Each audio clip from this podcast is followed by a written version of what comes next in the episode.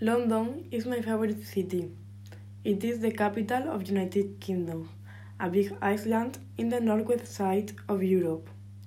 It is one of the most famous cities in the world. So, London is very beautiful and touristic. There are a lot of monuments and places to visit in this city. For example, the Buckingham Palace, where the Queen of UK lives now.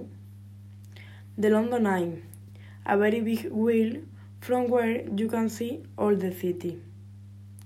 The Tower Bridge, which is on the Thames River. Also, you can take a boat trip around the river. And the most important monument of London is the Big Ben, a tower with a clock. You can visit a lot of museums too. For example, the British Museum and the Natural History Museum. These are the most famous. The gastronomy of London is excellent.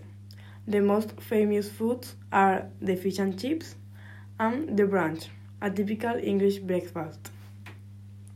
Finally, other characteristics of London are the flag. It is blue, red, and white, and it is composed with the flag of Scotland, England, and Ireland. And the coin of UK are the English pound.